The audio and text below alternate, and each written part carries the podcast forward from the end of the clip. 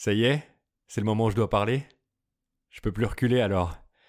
Bonjour à tous, je suis Samuel Olivier et vous allez écouter le premier épisode de Sam Questionne.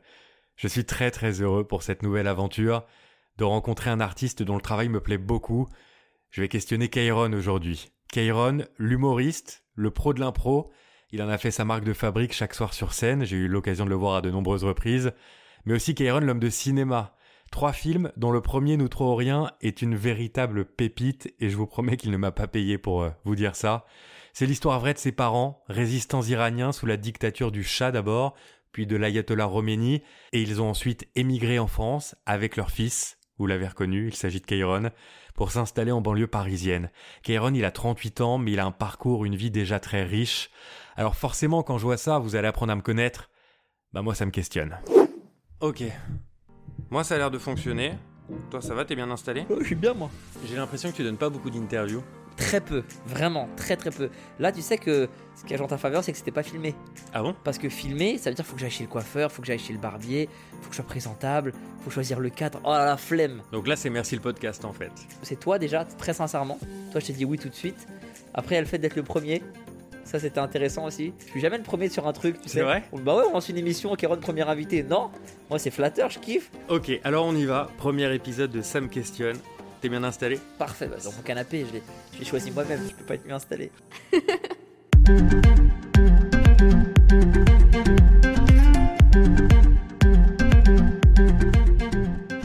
Kairon, est-ce que tout est improvisation chez toi? Non, on parle de la scène ou dans la vie? Dans la vie Non. Je te pose cette question parce que pour qu'on se donne rendez-vous aujourd'hui, Ouais.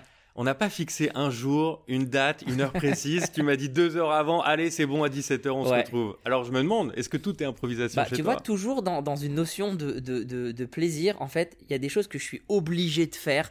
Tu vois, quand tu as rendez-vous, par exemple, euh, je sais pas, euh, avec la banque, mais moi, j'y j'y vais plus, c'est c'est mes parents qui gèrent mes finances, mais quand par exemple, quand je fais un film ou quand j'ai un spectacle, c'est un rendez-vous obligatoire. Je peux pas me permettre de, de pas y être. Là, c'était cool. On se le dit, on se tient au courant la veille. Est-ce que demain je peux? J'a- j'a- J'ai plus envie de me projeter deux jours avant, en fait. Parce que ça me demande une énergie et c'est- un truc de- d'enfant gâté, euh, ce que tu veux, mais je, peux me permettre de le faire. J'ai créé une vie dans laquelle je, je sais que j'ai des rendez-vous fixes par rapport au taf. Et après, le reste du temps, je décide au dernier moment est-ce que j'ai envie de voir ce pote-là? Est-ce que j'ai envie de sortir? Est-ce que j'ai envie de, de voir un film, de manger? Et j'ai pas envie de devoir quelque chose à quelqu'un euh, parce que je me suis engagé il y a 4 jours. Donc, effectivement, c'était très naturel. Je savais qu'aujourd'hui, eh ben, j'avais j'avais Five tout à l'heure. Je savais pas après si j'allais déjeuner avec des potes ou pas. Et puis, on s'est dit on se voit après entre 16 et 18 heures. Et il est entre 16 et 18 heures. Donc une part d'improvisation, même si tout n'est tout n'est pas impro. Ouais, parce que oui, un, un pro, mais c'est pas non plus. euh, c'est pas une vraie impro. La vraie impro, c'est. Il est 16h, qu'est-ce que je fais? Allez, je vais à Deauville. Ça, c'est pas moi du tout. Je suis un mec trop tranquille, trop, euh, trop casanier. J'aime pas la foule. Euh, J'aime ma tranquillité, tu vois. Je suis un vieux, hein, je suis un vrai vieux dans ma tête. Et alors quand je t'ai dit où est-ce qu'on se retrouve, Bah, regarde, qu'est-ce que qu'est-ce que je t'ai répondu? Tout de suite chez toi. Et je t'ai dit pourquoi en plus. Ouais, par flemme. Par flemme. Par flemme. Je vais, je vais m'habiller, je vais être dans un café. On va se mettre quelque part, il y aura pas de bruit. On va, ou alors on va, on va dans un hôtel un peu guindé pour faire genre euh, semblant, alors que c'est pas ma vie. Je dors pas dans un hôtel, vais à Paris, j'ai un appart, tu vois. Et euh, pour faire semblant, pour faire un truc un peu classe et tout. Eh, c'est pas moi. Là, t'étais à la maison, là, t'es vraiment dans mon antre. Est-ce qu'on peut décrire un peu l'endroit où on se trouve pour que ceux qui nous écoutent imaginent? Alors, pas trop parce que quand même, je veux garder mon, mon intimité, mais en gros, ouais, c'est un, c'est, c'est un appart. euh, j'ai- j'ai- j'aime bien à chaque fois retaper entièrement les apparts. J'a- J'adore euh, créer un univers. Et bah, cet appart, voilà, il, est, il a été refait à, à neuf et avec, euh, avec des, des gens. Et j'aime beaucoup la déco dans laquelle je suis. Et tu vois, j'ai l'impression qu'on est zen, non? On- C'est paisible. Franchement, on est bien. Ouais, Il y a un peu de verdure, euh, il y a Ouais. de l'espace. J'adore on les plantes, ouais. assis euh, sur un canapé euh, très confortable. Ouais, ouais, pareil. J'aime bien, j'aime vraiment, vraiment le, le confort. Tu vois, là, tu me vois, je suis en short. Je suis, j'ai passé le confinement en short. J'appréhendais de remettre un pantalon pour le spectacle. D'ailleurs, j'ai mis un pantalon que pour mon spectacle. Tous les autres moments de, le- après c'était l'été aussi, mais ju- jusqu'au depuis le premier confinement, T'étais en short. j'étais en short. J'ai vécu ma meilleure vie. Short et tongs, euh, c'est ma passion. Ça devient d'où l'impro? À la base, ça vient d'un déficit de mémoire et de concentration. J'ai une excellente mémoire sur le court terme, vraiment qui, qui dépasse la moyenne, mais sur le long terme, elle est catastrophique. il, il- il arrive vraiment régulièrement, et, et ça, ça handicape, hein, que, et, et avec l'âge, c'est de pire en pire. J'ai, j'ai, il m'arrive régulièrement que, que, que mon entourage me dise euh, un truc qui s'est passé hier et que, dit, et que je dis j'ai aucun souvenir. Genre quoi, une sorte d'Alzheimer précoce? Bah, je, je sais pas si c'est ça, je- j'ose même pas employer ce mot, tu vois. Tu t'es renseigné? Non, j'ai pas envie de savoir pour l'instant. J'ai pas envie de savoir. Mais ça, ça m'arrive vraiment tous les jours. J'oublie, je zappe, j'ai des trucs en tête. Je, je, je sais pas comment ma, ma mémoire elle fonctionne, mais sur scène, c'est incroyable parce que je me rappelle de tout. Je vois tout le monde avec un système de couleurs différent. J'arrive à me rappeler qui a dit quoi, comment utiliser lui, elle. Tu me mets les mêmes gens deux heures plus tard dans la rue, je ne sais pas qui ils sont. Donc la pro d'abord, ça arrive parce que t'arrives pas à retenir tes textes. Ouais, ça commence comme ça, parce que je me trompe sur scène, j'oublie, et je me dis à un moment donné, euh, qu'est-ce que je fais? J'assume, j'assume, ou je fais encore la... euh, où je me gratte la tête et je fais semblant de penser à quelque chose, et c'est- très gênant pour tout le monde. Donc j'ai commencé à assumer. Et puis après, je me suis rendu compte que j'aimais ça, j'aimais vraiment l'instantané, j'aimais la surprise. J'aimais euh, surprendre le public et me surprendre moi-même, pas savoir ce qui va se passer. Et euh, le cinéma, donc c'est la contrainte quelque part de ce point de vue-là, du point de vue de l'apprentissage des textes, alors que la scène, c'est euh, quelque chose de plus facile pour toi? Oui, oui, oui. La, la, la, la- C'est vrai que sincèrement, sur scène, je devrais pas dire ça parce que c'est. Je sais pas comment ça va être pris. Navo, bah, Navo il, a, a une phrase qui me, qui, me, qui me résume parfaitement. Il dit qu'Aaron, c'est l'humoriste qui bosse le plus sur scène de tous les humoristes. Et en dehors de la scène, c'est celui qui bosse le moins. Et il a raison, parce que ça fait très longtemps que j'ai pas écrit des vannes en me disant tiens, je vais essayer ça, etc. C'est plus souvent, par exemple, euh, un soir euh, dans la salle, il y a, a quelqu'un qui lève la main et euh, il est poissonnier et sa femme euh, bosse dans une boucherie. Et je fais des vannes et le soir, je me réveille en pleine nuit, je fais merde, c'est ça que j'aurais dû dire. Hmm. Et donc, celle-là, je la note maintenant. Le jour où j'aurai de nouveau un couple mixte poissonnier-boucher, je sais ce que je vais dire. Navo, pour ceux qui ne connaissent pas, Pardon, oui, c'est mon. po- euh, c'est un pote et il est humoriste et auteur, auteur, aussi. il a fait Bref avec Kian. une machine aussi sur, Ouais, l'écriture et sur la intelligent. Il est punchline. brillant ce mec, je l'adore. Complètement sous-côté d'ailleurs, je trouve moi, parce que je trouve que le grand public ne le connaît pas assez. Bah, Moi-même, j'ai mis du temps à le découvrir. Bah c'est c'est son poste qui veut ça. Ouais. Quand tu sais quand t'es co-auteur et co-réalisateur, t'es dans un métier de l'ombre. Euh, c'est pas évident pour le public de connaître. Malheureusement en France, on a une culture où on s'intéresse pas assez aux gens de l'ombre. Et Navo, euh, parce que justement, bref, il est il est il est ça fait partie intégrante de lui. Il a mis même des anecdotes euh, de, de, de son enfance dans dans, dans Bref. Ça lui appartient complètement au même titre que, que Kian et, et Harry, le, Harry Troutman, leur producteur. Les gens commencent à le connaître par là. Et puis ensuite, avec le podcast qu'ils ont avec Kian un bon moment, il, il se montre plus, il se dévoile un peu. Et puis il fait les premières parties de Kian. Donc aussi. euh, C'est comme ça que je l'ai connu moi, Voilà. avec un bon moment, avec mais le ouais, on se connaît depuis qu'on a 6 ans avec Navo. C'est vraiment c'est mon- c'est l'humain que je connais le, le plus depuis le plus longtemps sur Terre, à part mes parents. Donc l'impro, ça part de là, de l'enfance, les échanges avec Navo par exemple. Ta mère? Ma mère, ouais, ma mère, elle est marrante. Ma mère, elle a. Elle a- Avant que tu me dises quoi que ce soit, Ouais. j'aimerais te faire écouter un extrait d'une émission d'Anne Romanoff sur Europe 1 Ouais, que j'ai trouvé en fouinant sur YouTube. Ça date de rappelle, je 2018. me rappelle. Je te fais écouter, tu me, tu me dis ce que t'en penses. Alors, elle y est comment votre fils Kairon C'est un gentil fils Oui, il peut, il peut mieux faire. Ah bon? Bing Jamais dû l'appeler. Vous pensez qu'il aurait été si loin Si loin, euh, je sais pas s'il est si loin. C'est que le début, hein Mais, mais ça va, il maintient quand même. euh, à- Attendez, il a un spectacle qui remplit tous les soirs. Il vient de réaliser son deuxième film. C'est formidable. C'est pas mal. Ouais. Vous lui faites des compliments des fois? Ça m'arrive de temps en temps. Allez, oui. allez faites-lui un compliment là. Euh, continue, c'est bien. C'est marrant, il y a- tu peux analyser, il y a tellement de trucs à dire. Trois phrases, trois punchlines, quoi. Ouais, en fait, elle est. Elle est, quand on l'entend comme ça, on peut croire qu'elle est froide et que tu sais, c'est une mère qui a pas qui m'a pas élevé dans l'amour, pas du tout. Non, mais là, on entend beaucoup d'humour, surtout. Moi, c'est ce que j'entends. C'est ça. Ma mère, elle a une, Sa des- chambre, quoi. ouais, une des meilleures anecdotes que j'ai avec ma mère, c'est euh, nous trois rien vient de sortir, elle est dans le train et euh, elle prend son café et tout, tranquille, en train de touiller, et touille comme une daronne, tu sais, Ouais. avec euh, avec grâce. Et euh, et t'as deux mecs qui sont en train de parler à côté d'elle. Il y en a un qui dit ouais, tu devrais voir, c'est un film qui vient de sortir. euh, c'est une famille iranienne. euh, c'est incroyable, c'est fou, c'est drôle, c'est beau et tout. Et Donc là, on parle de son histoire pour ceux qui n'ont pas vu le film. c'est ça, c'est un film qui, c'est un film que, que j'ai que j'ai fait sur l'histoire de mes parents. Et donc elle à côté, elle touille son truc et tu sais, elle lâche un petit sourire. Elle, elle pourrait ne rien dire, mais elle lâche un, tu vois, pour dire attention, je suis humble, mais je me la raconte quand même, tu vois. Donc elle lâche son petit truc, et donc le, le- le gars, il, il entend que eh, il, il se passe quelque chose. Elle lui dit Ah, madame, vous, vous, vous rigolez Vous, vous, vous l'avez vu? Et elle dit Non, je l'ai vécu. voilà. Ma mère, elle a plein de punchlines de Darren comme ça. C'est des trucs euh, qui viennent d'un ancien temps, et tu te dis Ah, c'est fin, tu vois? Et euh, Ton père est dans le même style. ouais, dans le même style. ouais. Notamment sur le tournage de, de Nous trois ou rien, il y a une scène très difficile Ouais, où euh, tu, tu joues son rôle et il se fait tabasser en, en Il se prison. fait torturer pendant, euh, pendant plusieurs années. Et donc, euh, oui, je me rappelle, j'avais un maquillage de, de 2 heures et quelques, de 2-3 heures. Le matin, je venais, limite, tu, dors sur le siège, t'es t'es fatigué, t'arrives, on, te met- on te fait une fausse barbe, on te fait des, des balafres, des griffures, des trucs, du sang, des croûtes, des bleus. Et mon père, il vient, il voit ça, il fait waouh, qu'est-ce qui se passe? Je dis non, mais t'inquiète pas, papa, c'est pour le rôle. Et... Il m'a dit combien de temps ils t'ont fait ça? Je dis ouais, en 2 heures et demie. Et euh, attends, c'est quoi ça, ça, ça vanne? J'ai oublié ma vanne. Ça vanne, Ah c'est. oui. Moi, moi, Moi, ça m'a pas deux pris 5 minutes. minutes. ouais. Moi, c'était en deux minutes qu'il me le faisait, ça. J'ai oublié la vanne pour te dire.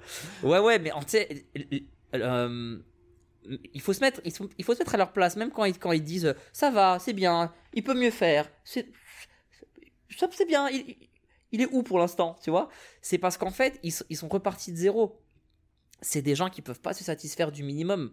Mes parents, ils étaient, euh, mon père était juge en Iran, ma mère avait fait des études de médecine, elle était infirmière. Quand elle, quand, elle- quand elle tombe enceinte de moi, elle a, elle a 20 ans, je crois. Elle accouche à 21 ans, tu vois. Euh, Ma mère, je le dis vraiment. Mon, père, mon père, on le sait maintenant. Mais ma mère, je le dis vraiment. Les deux, ils auraient pu faire n'importe quel métier, en fait. Ils ont, ils ont les, les compétences nécessaires, la méthodologie pour réussir. Et ils ont sacrifié leur vie pour le, le pays, pour le bien euh, général. Et ils ont tout perdu. Et ils ont tout repris à zéro en France. Donc, eux, ils ont toujours en tête et ils me l'ont inculqué. C'est dans mon ADN ce truc de ça peut s'arrêter demain, en fait. Donc, c'est bien. Là où t'es, c'est bien, mon fils. euh, T'es t'es heureux, tu gagnes ton argent, tu t'es indépendant, c'est super. Tu kiffes ta vie, on est content. Mais qu'est-ce que tu vas faire dans 5 ans? Qu'est-ce que tu vas faire dans 10 ans? Ils se disent ça encore aujourd'hui? Mais tout le temps, je pense. C'est dans- vrai? C'est dans l'ADN. Je te jure, c'est dans l'ADN. Quand t'es quand quand t'étais juge et que tu te retrouves en France le matin à réapprendre le français, par, par apprendre, à apprendre le français, même l'alphabet, c'est pas le même alphabet, à apprendre complètement le français. L'après-midi, à repasser ton diplôme d'avocat à la Sorbonne parce qu'il n'est pas valable celui qui est en Iran, et le soir veilleur de nuit à Canal+, crois-moi que t'oublies pas ça. Ah ouais, c'est dans, dans- dans notre sang en fait, mais même moi aujourd'hui, hein, tu sais que je, je savoure à fond, et, mais je me dis, Tu remets tout en question tout le temps? C'est quoi remettre tout en question? C'est T'as peur que ça s'arrête? Non, j'ai pas peur. Je suis prêt à ce que ça s'arrête. Et si ça s'arrête, ça s'arrête, je ferai autre chose. Je trouverai autre chose à faire. Et c'est pour ça que je savoure à fond. Chaque soir quand je monte sur scène, je te jure, hein, je me dis, ça trouve c'est la dernière. Mais pas, pas le syndrome du... Tu sais, il y a un truc souvent chez les artistes, c'est le... Comment on appelle ça? Le syndrome de l'imposteur. Ouais, j'ai rien à faire là, euh, je sais pas, c'est un coup de peau. C'est c'est pas un coup de peau, j'ai taffé toute ma vie pour être Bien là. sûr. Pour que ma salle soit blindée, j'ai taffé toute ma vie. Il n'y a pas de hasard. Il y a, y a- y a de la chance que tu provoques, tu t'entoures des bonnes personnes, faut travailler dix fois plus que les autres, faut, faut anticiper, faut optimiser. C'est pas un hasard. Mais je me dis, très ré- de façon très réaliste, très pragmatique, les gens qui viennent me voir sur scène ne me connaissent pas personnellement. C'est pas moi qu'ils aiment. Ils aiment ce que je leur propose sur Mhm. scène. Demain, j'ai envie de, de changer mon spectacle et de leur proposer un spectacle de poésie. Tu crois qu'ils vont venir tous les soirs? Ça suivra pas. ça suffira pas. Et ils auront raison. Ils iront voir un mec qui les, qui les fait rire, en fait. Donc, je- je- je- j'ai accepté que j'étais un produit que le public consommait au cinéma, sur scène et dans tous les, tous, tous les autres pans de ma vie. Et que bah, le- les goûts de la majorité du public changent. Aujourd'hui, j'ai la chance de faire partie de ceux qui remplissent bien. Peut-être que, dans- que dans trois ans, mon concept va s'essouffler. Les gens ils vont dire Oh, c'est bon, il nous a saoulé avec ses impros. euh. Et, et si j'ai envie de faire autre chose, je ferai autre chose. Et si j'ai pas envie, bah, j'arrêterai la scène et je ferai autre chose. On on dévie un peu du thème de l'impro. Moi, ça me va très bien. Au contraire, je Je suis en train de me rendre pardon. compte que le concept euh, de, de cette discussion va peut-être évoluer au fur et à mesure. C'est ton truc, moi je te suis. Et, et, euh, j'aimerais insister sur le cinéma, sur Nous Ouais. trois ou rien. Déjà, c'est un film exceptionnel. Merci. Euh, c'est un film vraiment qui, euh, enfin, je, je suis pas critique cinéma, mais qui est, qui est très très marquant. Euh, si je suis tout à fait honnête, j'ai un peu moins aimé euh, Brutus Mais tu contre, peux, tu peux dire que t'as César. pas, t'as pas aimé. On peut, on peut vraiment en parler sans. euh, j'ai, en fait, si tu veux, j'ai, c'est bien parce que tu me donnes même une tribune pour en parler. C'est intéressant parce Je te que dis pourquoi j'ai moins aimé. tu peux, vas-y Pa- complètement. parce que j'y ai pas retrouvé euh, ce que j'avais aimé dans les deux premiers films, c'est-à-dire euh, moi, moi, quand je suis allé voir Nous trois ou rien, euh, je me suis dit ok, c'est Kairon, il est humoriste, il y aura des vannes, Surprise. a, a priori énorme, énorme surprise. Très bien. Et surprise qui s'est prolongée avec Mauvaise Herbe, où il y a beaucoup de, vannes, beaucoup de vannes. Il y en a aussi dans Nous Trop Rien, beaucoup d'humour.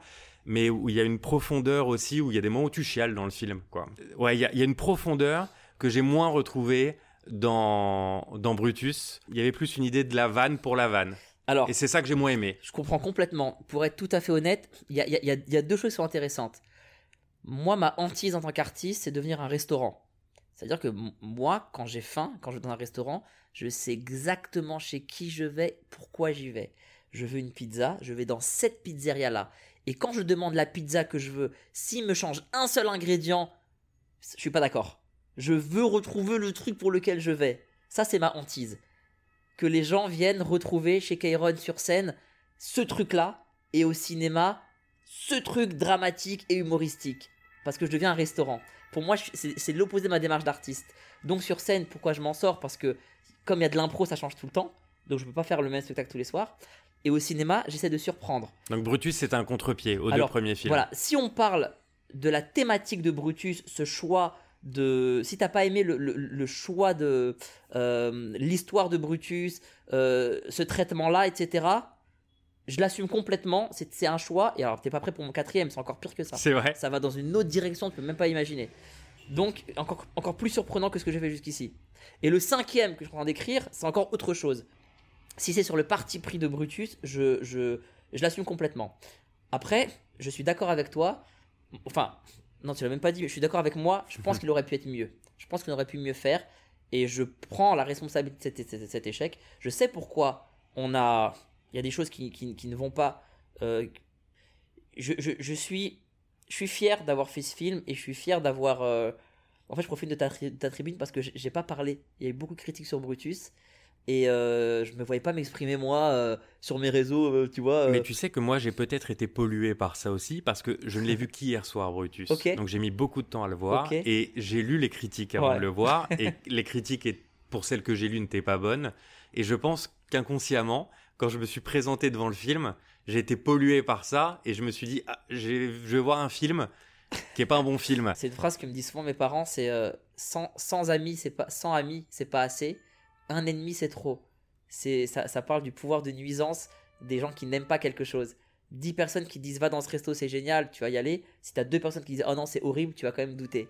Et ça, c'est humain, c'est compréhensible. Mais mais il y a eu un y a un, pro- un problème de budget sur Brutus. Il faut savoir que pour un film de ce de cette ambition-là, par exemple Astérix, le budget ça va entre 50 et 70 millions d'euros. Moi j'en ai eu 5 pour Brutus. Ouais. Donc, comme j'avais écrit l'histoire, comme j'avais bloqué mes chefs de poste, mes techniciens pour la date, comme j'avais pris les, les, les, on avait pris les comédiens, ils avaient tous accepté, je me voyais pas dire, euh, vous savez quoi, c'est risqué, on le fait pas. On le fait pas, c'est dangereux, je risque de m'afficher. Je me suis dit, sais quoi, on va trouver, on va faire avec les moyens du bord. Et quand on était sur le bord, je me suis rendu compte qu'en fait, putain, c'est impossible de faire un film. euh, Il y a un truc que personne n'a remarqué, il n'y a pas de chevaux dans Brutus. Non, c'est vrai. C'est le seul péplum de l'histoire. Il n'y a, pas, un cheval. Les mecs, ils se vrai. déplacent à, pi- à pied, putain. C'est vrai. Ils font euh, Rome, Gaulle à pied, aller-retour, pour, pour transmettre un message. Il n'y avait pas assez d'argent il pour n'y les avait chevaux. pas de budget. On était en galère. Donc j'ai fait vraiment de mon mieux et tout le monde a fait de son mieux. Mais mon erreur, ma première erreur sur Brutus, j'en ai fait d'autres, hein, mais ma première erreur, ça a été de dire il n'y a pas le budget, et ben c'est pas grave, on le fait quand même. Et- ça, ça m'a servi de leçon. Je me posais une question par rapport à Nous trois ou rien. En 2016, toi, tu es nommé dans la catégorie meilleur acteur. Est-ce que le discours, tu l'avais Réal aussi, j'avais Réalisateur film, aussi, ouais, ouais, ouais. premier film. Euh, prénommé euh, comédien, révélation et réalisateur. Le discours, tu l'avais préparé ou tu l'aurais improvisé Non, alors je t'écoute, je t'explique, c'est, c'est- je, je peux pas être plus honnête que ça.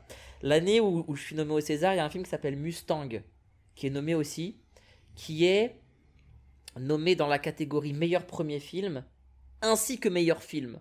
D'ailleurs, je crois que depuis, ils ont, ils ont, ils l'ont plus refait, ils on n'a plus le droit de ce truc-là.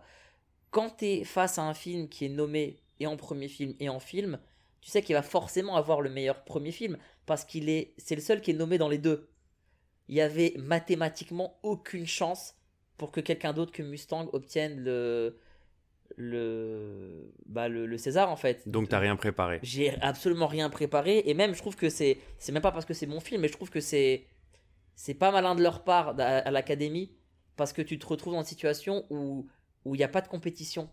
Tu, tu on connaît déjà le vainqueur. On, on peut toujours se dire tel film, il- tel acteur, c'est ah c'est son année, il est incroyable cet acteur, c'est lui qui va l'avoir. Mais il y a toujours un doute. Alors que bah tu vois, c'est comme Tahar. Tahar Rahim, quand il, quand il est nommé pour un prophète, il est nommé en, en- en révélation et en meilleur comédien. Et je l'adore, Tahar, et c'est un acteur incroyable. Et je suis content pour lui que. D'ailleurs, son César est chez moi. C'est vrai Je passe un message touche le monde tout à l'heure, ouais. Ah ouais. J'ai ouvert- Comment c'est possible Parce qu'en fait, Leila me l'a- prêté pour, un, pour une connerie un jour. Il fallait filmer un truc. Leila Bekti. Leila Bekti. Elle m'a- passé le César de Tar. Et, euh, et j'ai oublié de lui rendre. Donc euh, Tar, ton César, il est à la maison. Donc double César complètement mérité pour euh, Tar. Mais à partir du moment où tu en as un qui est nommé avec toi en révélation masculine, tous ceux qui étaient nommés avec en révélation, ils savent qu'ils vont pas le gagner.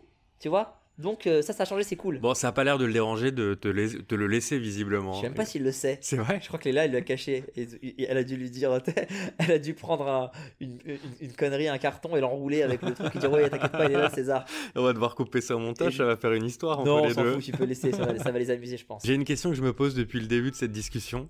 Euh, c'est à quel point le quotidien peut percuter ton métier? Je te donne euh, un exemple. Tu es sur scène le soir et dans la journée, tu apprends une mauvaise nouvelle. Je sais pas, tu te fais larguer par ta copine, euh, tu apprends un décès, n'importe. À quel point ça vient percuter sur scène euh, ce, ce- ce quotidien qui peut être difficile parfois, comme tout le monde? Les gens le ressentent pas. Mais toi, Mais moi, je le sais, ouais. Parfois, je peux penser qu'à ça. Il, il m'était arrivé un truc. C'était euh, il y a longtemps. À l'époque, j'étais ouais, j'étais plus, j'étais plus- un peu plus fragile. Maintenant, je suis un peu rodé aux, aux questions sentimentales et je suis moins cœur d'artichaut, on va dire. Mais au début, j'avais une histoire avec, euh, avec une ex et j'avais appris un truc qui m'avait fait de la peine. J'avais spectacle genre une heure après et je suis monté sur scène, j'ai assuré le spectacle. Les gens sont sortis de la salle. C'était, c'était une salle, il n'y avait pas de loge derrière, tu sais. Donc les gens partaient, moi je restais sur scène. Et son- le dernier est sorti et je me suis évanoui.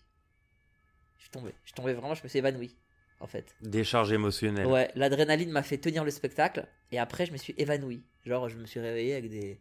Tu sais, mettait limite des trois claques et tout. euh. C'était il y a très longtemps. Mais c'est un bon exemple de quoi qu'il arrive, on, leur doit au minimum un super spectacle au public. C'est le minimum. En dessous de super spectacle, c'est un échec pour moi. Un bon spectacle, c'est un échec. Ils doivent rigoler, kiffer. C'est au-delà de. Ils ont payé pour ça. C'est ils- sont venus, ils ont, ils ont, mis, ils ont mis leur vie de côté. pour certains, c'est la sortie de l'année. Vraiment, ils ont économisé pour venir. À aucun moment, mes problèmes personnels peuvent venir euh, prendre le dessus. Ça me parle ce que tu dis, parce que moi, dans un autre registre, je présente des émissions, je ne fais pas rire, mais je présente des émissions, et ça m'est arrivé de recevoir aussi de mauvaises nouvelles, et quand tu as trois heures de direct euh, derrière, faut les assurer. Et malgré la concentration qui te fait oublier ça, parfois, euh, l'espace d'un instant, cette mauvaise nouvelle te revient en tête, Ouais. et là, tu as le cœur qui se serre, Ah oui, bien as- sûr, bien sûr. et, c'est dur de tout de suite se rebasculer en disant laisse ça de côté, laisse ça de côté, on verra après. Ouais, mais ou alors. Et ça, ça t'est arrivé sur scène de, d'avoir un petit arrivé, décrochage bien sûr, mais après, moi, je, je- je l'assume aussi. Je l'assume, ça veut dire que j'ai la chance d'avoir un spectacle qui, qui, qui est, qui est propice à ça. C'est pas un spectacle qui est écrit du début à la fin, où je raconte une histoire ou au début, tu vois, mais, mais si par exemple, je pense sincèrement, hein, je pense sincèrement que si demain j'avais un décès ou quelque, que- une nouvelle, vraiment quelque chose qui pourrait me perturber, je pense que j'en parlerais sur scène. C'est vrai? Ouais, je ferai le spectacle et tout. À mon âge, les amis, je suis désolé. Tu vois, là, j'imagine, hein. Là, je suis sur scène, j'ai appris un dessin dans la journée. Les amis, je suis désolé. Euh, je, suis, je suis bien, je suis heureux d'être avec vous ce soir. Mais vous allez avoir une mission. Vous allez devoir euh, faire preuve d'empathie et être encore plus bon que d'habitude parce que j'ai appris un décès dans la journée. Je suis pas au max. Je vous promets que vous le ressentirez pas. J'ai besoin de cette petite minute pour euh, euh, donnez-moi de la force. Faites quelque chose. Ils vont commencer à applaudir. Soyez généreux dans les anecdotes. Et, et je pense que ça va tous nous lier en fait. Putain, avec mon ex-femme, on s'était embrouillé sur ça. Un jour, elle m'avait dit Ouais, euh, si je meurs, est-ce que tu vas sur scène et tout ce soir-là? Et j'ai dit Mais euh, si tu meurs, je suis triste de ouf. Moi, je suis dévasté. Mais les gens qui ont payé, c'est pas leur problème. et, et elle m'a dit Mais si, si j'accouche, tu viens ou pas? Tu vas voir l'accouchement? Je dis Mais je peux y aller après le spectacle. C'est pas. euh, Et ça, elle ne le comprenait pas. elle comprenait pas, mais ça se trouve, elle a raison. Ça se trouve, demain, je vais avoir un décès où, où, où- où- où une femme va accoucher de mon enfant et je vais dire, ah vas-y, c'est pas grave, je veux aller voir, tu vois. Peut-être que je vais annuler, j'en sais rien. Mais à ce moment-là, je le pensais sincèrement. Est-ce qu'il y a une impro que t'as regretté un jour? Ouais, ça arrive. Tu sais, à chaque fois que je parle au public, je ne sais pas ce qui va se passer. Donc, je, je prends un risque de ouf. Et, et il est arrivé des moments euh, bah, que je pouvais pas imaginer, tu vois. Une fois, il y a une, euh, une femme, c'était évident qu'elle était enceinte. Il n'y avait pas de doute. Parfois, tu dis, elle est enceinte, elle est pas enceinte, je veux. Et en fait, elle venait de faire une fausse couche. Ouais. Et. Elle te l'a dit? Ouais, ça- je me rappelle plus du contexte. Je me rappelle que ça m'avait touché, un, pour elle, deux, parce que je l'avais vécu, moi aussi, quelques années auparavant. J'ai, j'ai, j'ai, ouais, j'ai une, euh, j'ai une ex qui a, qui a perdu un bébé. C'était très difficile. Et euh, ça m'a ramené là-dedans, et je l'ai vu, et moi, j'ai vu son visage, et j'ai vu dans son visage que elle était venue, pas pour oublier ça, mais ça faisait partie des trucs auxquels elle voulait pas penser. En même temps, euh, j'avais un sketch qui parlait de ça, et du coup, j'ai eu un, moment de malaise, ça a duré. En vrai, ça a duré une seconde. Dans ma tête, ça a duré une journée. Mais pour le public, ça a duré une seconde. Et puis après, comme il n'y avait aucune méchanceté derrière, j'ai repris et j'ai parlé d'autres choses et, je lui ai dit que moi aussi, effectivement, ça m'était arrivé. Et j'ai été au bout du malaise. Je lui ai dit comment t'as fait, toi, euh, truc? Vraiment, je pense qu'elle s'attendait pas à ce que je rentre aussi profond ensuite. C'est-à-dire que là où je me serais arrêté à ah, oups, désolé, nanana, je lui ai dit ah, ça t'est arrivé? Euh, Truc, c'est arrivé quand? Ah, ok, je comprends, c'est d'où le fait que moi j'ai cru que t'étais encore enceinte. Écoute, c'est, je suis, je suis désolé, ça, ça m'est arrivé pas comme toi parce que je le portais pas. Et après, j'ai tourné à la dérision Elle riait et elle riait. Et j'ai pas lâché tant qu'elle a pari. C'est ça qui sauve tout. C'est ça. Et c'est que si tu coupes l'extrait avant qu'elle rigole, tu te dis c'est monstrueux qui est en train de se pas- se passer. Mais j'ai pas lâché. J'ai été jusqu'à la faire rire, la faire rire, la faire rire. Et puis après, on est passé à autre chose. J'ai préparé quelques questions quand même parce que euh, ça ressemble plus à une discussion depuis le début et c'est très bien comme ça qu'à une vraie interview. Ouais, Mais j'ai mes petites questions totem de la fin. vas-y. Puisque ce podcast s'appelle Sam Questionne, qu'est-ce qui te questionne, toi, au-delà de ton métier et, et de l'improvisation? Je me suis posé beaucoup de questions sur euh, les, connexions entre les humains, les relations, l'autodéveloppement. Comment, euh, même pas devenir une meilleure personne, mais comment devenir la personne que j'ai envie d'être. Je me suis beaucoup posé des questions sur cette, sur cette thématique-là. Et je pense que je suis sur une bonne voie. J'aime bien la voie que je suis en train de prendre. J'aime bien les, les règles que je m'impose. Et j'aime bien, j'aime de plus en plus ma façon de voir la vie. C'est-à-dire de se dire que tout, tout est périssable et qu'en réalité on, a peu de temps et qu'il faut profiter un maximum de ce temps-là et surtout pas euh, surtout pas tout mettre de côté en pensant à plus tard. Je parle pas d'argent, je parle de sentiments, je parle de je parle de de ressenti, je parle de moments. Tu vois quand c'est c'est typique, il se passe quelque chose, il y a celui qui va le regarder, qui va qui va en profiter à fond et qui va l'oublier. Et il y a celui qui va sortir son téléphone, et qui va témoigner de ça, qui va l'immortaliser, mais qui va pas en profiter à fond au moment voulu. Et toi, t'es plutôt dans la première Moi, je suis catégorie. complètement le premier. Moi, je, je, je- si je sors mon téléphone, c'est parce que je me dis, vas-y, ça va faire des vues sur Insta, vas-y, faut que je... de temps en temps, faut que je mette un truc de ma vraie vie, sinon, euh, tu vois, pareil, on poste beaucoup sur, les, sur mes réseaux sociaux, mais il n'y a pas grand-chose de ma vie, en fait. Je suis très tranquille, je suis très secret, tu vois. J'essaie de donner du contenu, mais pas forcément mon contenu.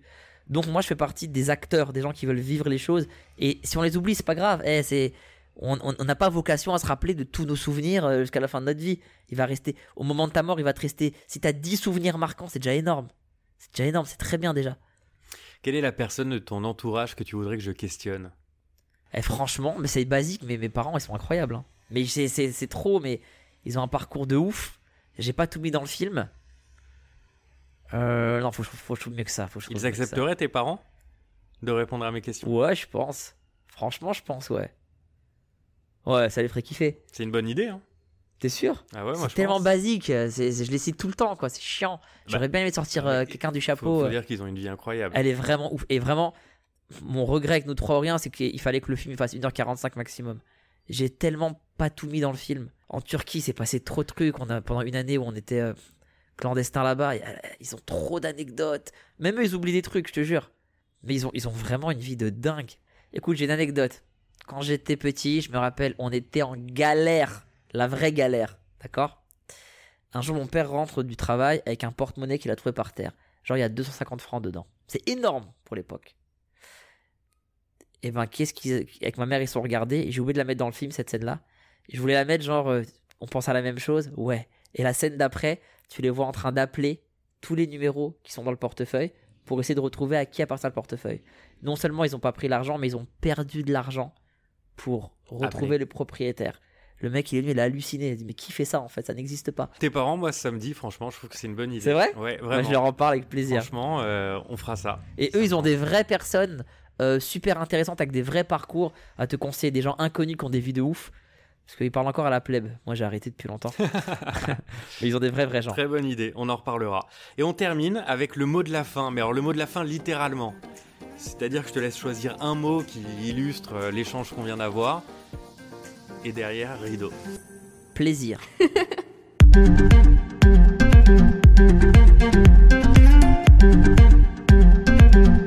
Et attends, pas si vite, c'est pas tout à fait terminé. Si tu as aimé le podcast, fais-le savoir avec 5 étoiles et un commentaire, ça fait toujours plaisir. Et n'oublie pas de t'abonner aussi pour ne pas rater le prochain épisode de Sam Questionne. Et puis si toi aussi tu te questionnes sur le podcast, tu trouveras pas mal de réponses sur mes comptes Twitter et Instagram. Ciao